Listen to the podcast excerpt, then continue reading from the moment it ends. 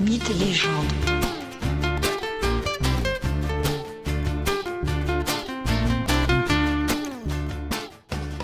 Bonjour à tous et bienvenue dans ce nouvel épisode de Mythes et légendes consacré à Al Capone, ce célèbre parrain du Chicago des années 1925-1932. Dans le premier épisode, je vous ai brossé à grands traits la vie d'Al Capone. Dans ce second épisode, je vais vous expliquer en quoi est-ce qu'il participe de la mythologie sur laquelle les États-Unis modernes se sont construits? Quels sont en effet les éléments mythiques ou légendaires de Capone? Et surtout, en quoi est-ce que Capone incarne un mythe pour les États-Unis des années 1920-1930 Tout d'abord, Al Capone incarne la réussite sociale rapide et époustouflante. Capone joue d'ailleurs très bien de cela. Il parade avec des costumes à 5000 dollars, ce qui est une somme absolument considérable pour l'époque. Il a une voiture, sa célèbre Cadillac blindée, et peinte aux couleurs de celle de la police de Chicago, en vert et noir. Pour information, et parce que l'anecdote est succulente, sachez que la Cadillac blindée de Al Capone a servi en 1941 à protéger le président des États-Unis, Franklin Roosevelt, alors qu'il devait se rendre au Congrès pour un discours fondamental engageant le pays contre le Japon qui venait d'attaquer par l'arbre.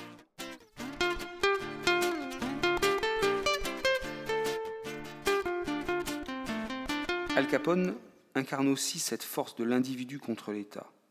Oui, Capone transgresse les lois fédérales. Oui, Capone fournit à la population à la fois prostitution et alcool. Autant d'éléments interdits par Washington.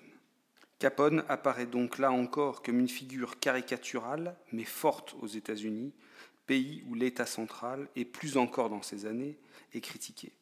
Pendant son procès, des dessins de presse présentent le parrain comme supérieur aux représentants de l'État, juge, policier du FBI, etc.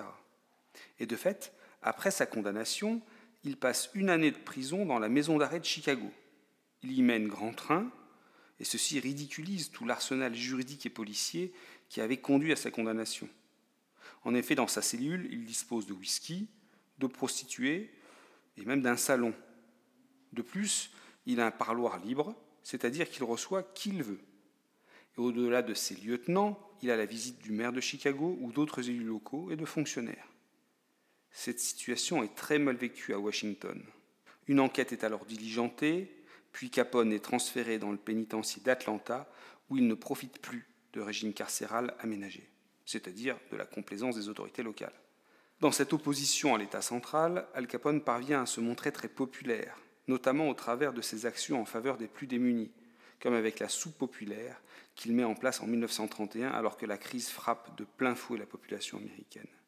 bien sûr, ceci ne fait pas oublier ces crimes, ces crimes odieux qui sont déjà relayés par la presse. Mais l'un dans l'autre, la figure d'Al Capone apparaît comme ambivalente.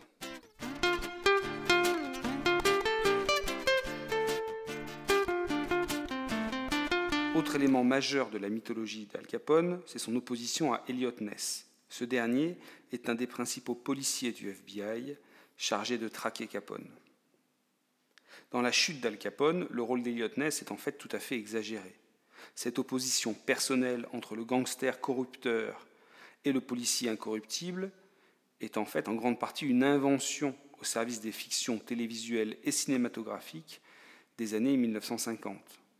Oui, Elliot Ness est incorruptible, cependant, il travaille seulement avec une dizaine de policiers à la chute de l'organisation Capone, qui compte un millier de membres. Elliot Ness met en scène remarquablement les fermetures et les destructions des brasseries légales, il convoque la presse à ces événements. Ness affiche aussi auprès de la presse son refus de l'offre qu'il a reçue, 2000 dollars par semaine pour qu'il arrête de harceler l'organisation Capone. La somme est très importante pour Elliot Ness. Hein. Je rappelle que pour Capone, elle est réduite.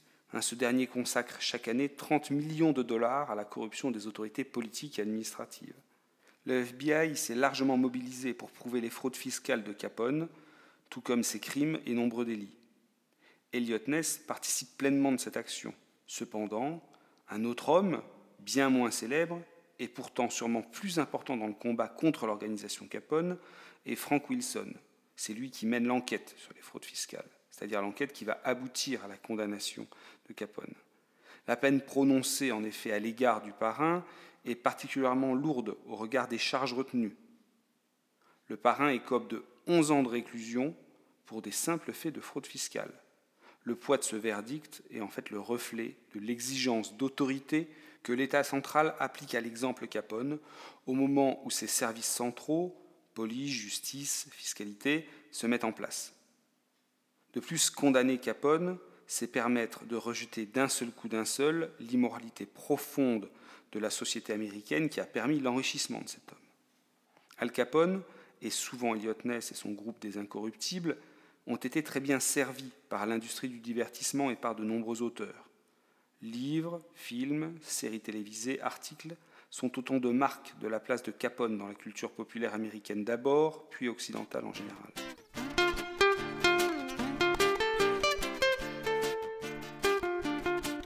La brutalité extrême des méthodes employées par Capone n'est que rarement rappelée, ou simplement au travers d'un fait exemplaire comme celui du massacre de la Saint-Valentin mais les conditions absolument abominables d'esclavage dans lesquelles étaient maintenues les prostituées travaillant dans les établissements de Capone sont souvent tues. On préfère retenir la folie et l'extravagance des années 1920, du folklore. Al Capone naît à la toute fin du XIXe siècle dans un pays encore très imbibé de la culture de la conquête de l'Ouest, avec son lot de bandits, de contrebandiers, de réussites individuelles ultra rapides, il meurt juste après la Seconde Guerre mondiale, guerre gagnée par ce même pays qui s'est considérablement structuré et dont l'État s'est affirmé. Al Capone représente à la fois ce que la morale condamne le plus et ce qui fascine tant et tant de personnes. Bref, Al Capone, un parrain sanguinaire, est aussi un élément de la mythologie américaine.